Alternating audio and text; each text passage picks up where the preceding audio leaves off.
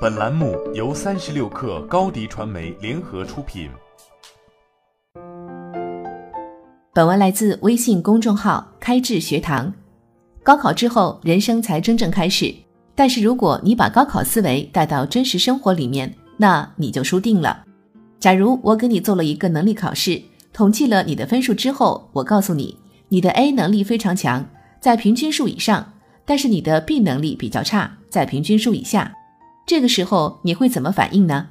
接下来你会花更多的力气在你的 A 能力上，还是花更多的力气在你的 B 能力上呢？如果你跟我的学霸本科生一样，那么你会更关注自己的弱点。他们被测试之后，大多数人都会来问我：“老师，我怎么样才能改进我的这个弱点呢？”他们非常关心自己的弱点。这种思维方式叫做全面发展，来自于我们的教育体制。我们的应试教育最忌讳就是偏科。高考只要有一科分数超级低，就会把整体分数给拉低。当学生准备高考时候，会花最多力气在自己比较弱的科目。但是你想一想，这样的一种全面发展的思维方式被带入到现实生活中，会发生什么事情呢？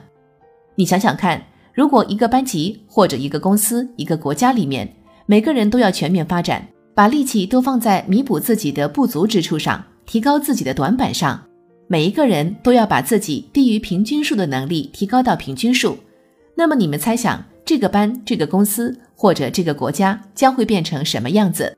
再试想一下。如果你是我的本科生，你反其道而行，你说让全面发展见鬼去吧！我要做我擅长的事情，我的这个能力非常强，我要进一步提高这个能力。于是，在努力之后，你的这个能力变成了全班第一。所有的人一想到这个能力，就想到了你；一想到你，他们就想到这个能力。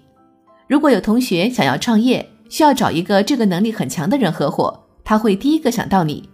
如果有公司想要招聘这种能力很强的人才，那么老师会推荐你。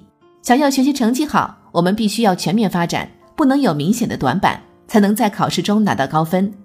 但是这个全面发展的思维方式可以帮助你在学校里面取得成功，但未必可以帮助你在人生中取得成功。你可能会觉得全面发展这种思维方式没什么问题，不是一种效应叫做木桶效应吗？一个木桶能装多少水？取决于这个木桶最短的那块木板，所以一定不能有短板。这种思维方式导致我们花更多的时间关注自己的弱点，改进自己的弱点，反而错过很多。你可能会问：那我的缺点怎么办呢？我会不会因为这样而错失很多机会呢？当然有可能。要怎么解决这个问题呢？大家不要忘记了，这是一个合作的社会，所以你只要找到一个合作伙伴。你的弱势正好是他的强项，这样就可以弥补你的不足之处。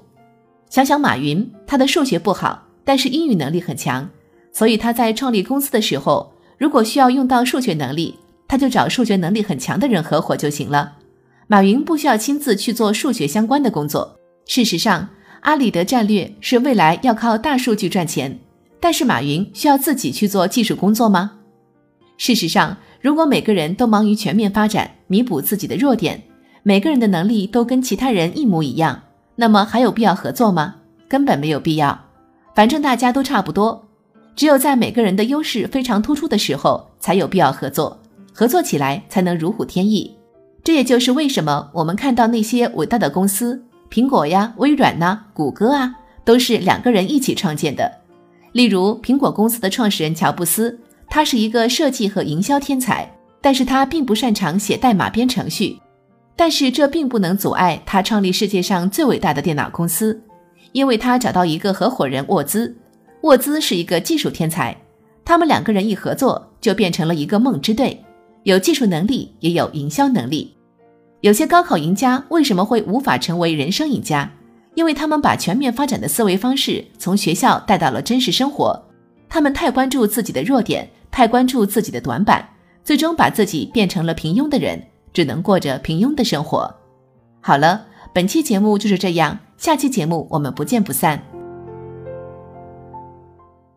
欢迎加入三十六氪官方社群，添加微信 hello 三十六氪 h e l l o 三六 k 二，获取独家商业资讯，听大咖讲风口，聊创业，和上万客友一起交流学习。高迪传媒，我们制造影响力。商务合作，请关注公众号高迪传媒。